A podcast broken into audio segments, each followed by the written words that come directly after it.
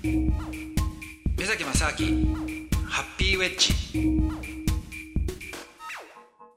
目崎正明です。ドキドキキャンプ佐藤光です。今回も目崎さんから中国へ行った時のお話を聞いていきます。目崎正明ハッピーウェッジ。でそのじゃあね今度最近のまああの中国のね事情になるんですけれども、はいえー、最近僕本当に中国行くことが多いんですよ。でこれなぜかっていうと再エネなんですよね。え中国ですか？中国再エネ。え再エネのメッカですよ。えそうなんですか、はい。中国が。中国がもうすごいですよ。全然イメージない。はい、そうなんですか？なぜかっていうと、うん、まあ、再エネ要するに再生可能エネルギーが、はい、えー、最初あの、まあ、ヨーロッパでこれはあの再生可能エネルギーを導入しようということで、まあ、一気に広まったんですけども、うん、でもそのヨーロッパの特に太陽光パネルとかね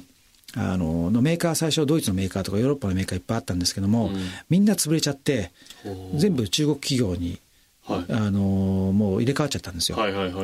でこれはやっぱり太陽光パネルっていうもの自体が実はそんなに難しいそのテクノロジーをつを使ってるわけじゃないんですよね。だからまああのなんていうんですかね昔のその例えば液晶テレビとか、昔っていうかね、はいはい、今もありますけども、うんうん、液晶テレビって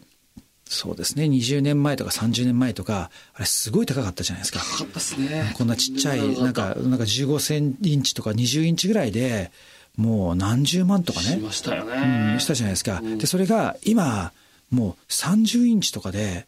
なんか5万円ぐらいとか。5万で結構ちょっとしたの買いますだから1インチあたりの単価ってもうここ20年とかでもう劇的に下がってるわけですよ。ね、でこれはやっぱり生産大量生産することによって、その汎用化することでどんどんどんどんコストが下がるっていうのがあるんですけどもでこの太陽光パネルもやっぱり20年前とか30年前とか当時出た時っていうのはすごい高かったんだけども、やっぱりこれがどんどんどんどん大量生産することによって値段がもう劇的に下がっていくわけですよ。でその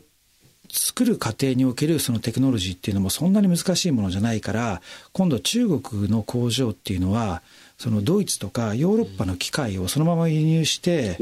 それで、えー、とヨーロッパの人とか、まあ、特に日本の人とかもね技術者が入ってで品質管理までもしてるから中国ので作ってるパネルとかっていうのは実はねクオリティはもう全然悪くないんですよ。もう世界スタンダードでみんな使ってるぐらいで。でさらにそのじゃあヨーロッパではそのダンピングっていうそのまあ要するに不当に値段を安くそのまあ売ることによってマーケットシェアを取って、でそれでその後に価格価格を釣り上げてやろうみたいなね、まあそういうダンピングって基本的にビジネスやってはいけないっていうのはあるんですけどもそのダンピングの疑いがあるっていうことでヨーロッパでは今中国のパネルを、えー、輸入できなくなってるんですよね。あの輸入っていうか関税がかかっちゃうんですよ。はいはい。そのぐらいやっぱり勢いがあって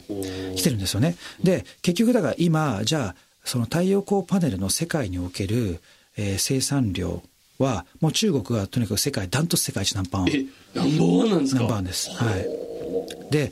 でこれがねじゃあ今度中国国内の事情を考えてみるとですよ、うん、中国ってやっぱり今、あの人口がもう本当にね11億とか、はい、すごいまあいまだに増えてるわけですよ。うん、でそうするとそれだけ人口が増えていくのにいくだけじゃなくて経済発展をどんどんしてるわけですよ。うん、そうすると電気が必要なんですよね彼ら。あそううん、でじゃあその電気をどんどんどんどん電気の需要っていうのが高まるのに対して、どうやって電気を作るかって言ったら、まあ、やっぱり発電所作んなきゃいけないわけですよ。で今実は、えー、原発も中国ってすごい勢いで作ってるんですよね。でもそれと同時に再エネもものすごい勢いで普及してるさせようとしてるんですよ。でこれは世界的な公約の中の CO2 の削減っていうのがあるから、はいまあ、当然その石炭とかね、うん、あの火力とかっていうのもあったんだけどもやっぱり中国のもうねここ最近のその上海とか北京とかもうねあのなんていうんですか街に街のあの、はい、あの空気、うん、めちゃくちゃ悪くて。もうねあんなとこ行ったら大丈夫かよっていうぐらいのひどいことになってるんですよ。結構ね、あの、爆買いって言われるあの中国の方が日本に来た時にマスクを買ってかれるっていうのもね、よく聞きますもんね、空気が悪いから。だからこれやっぱり、その排気ガスとか、そういういろんなね、その工場の、そのやっぱり環境汚染っていうのがたくさんあるんですよ。だから、まあ、まあ当然環境汚染っていうのはね、その先進国が今までやってきて、で、我々はそのステージを終えて、じゃあ次は環境だなんてなってるのにもかかわらず、うん、その今発展してる国の人たちに対してはね、いや、君たち環境だなんていうこと自体が、いや、それはフェアじゃないっていう議論も一つはあるんですけども、でも、まあ中国からしてみてもね、まあそうは言っても、